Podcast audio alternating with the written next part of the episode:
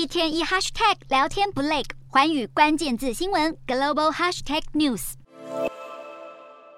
特斯拉执行长马斯克表示，要避免台海冲突，就让台湾成为中国的特别行政区。北京当局在九号再度回应，而且相较于前一天，态度大不相同。陆委会表示，马斯克的特别行政区一说不会被台湾人民接受，但中国外交部称此不值得反驳。中国驻美大使秦刚还发文感谢马斯克对两岸和平跟台湾特别行政区的呼吁。中国国务院台办主任刘结一则表明，当前对台工作充满变化，但北京当局坚持敢于斗争、善于斗争，表示要保留采取一切必要措施的选项。北京中央的宣传部杂志在九号刊出一篇对台工作的综述文章，里面七项重点的前三项就是要全面加强对台工作的集中统一领导，开辟国家统一理论新境界，并且坚决反对台独分裂，强调要在台海地区组织实战化军事演训，加大对所谓台独分裂势力的军事威吓。宣传文宣的目的，一面在于让台湾民众认识两岸统一的好处，一面警告台独是绝路。选在台湾国庆日前刊登，威吓意味十分浓厚。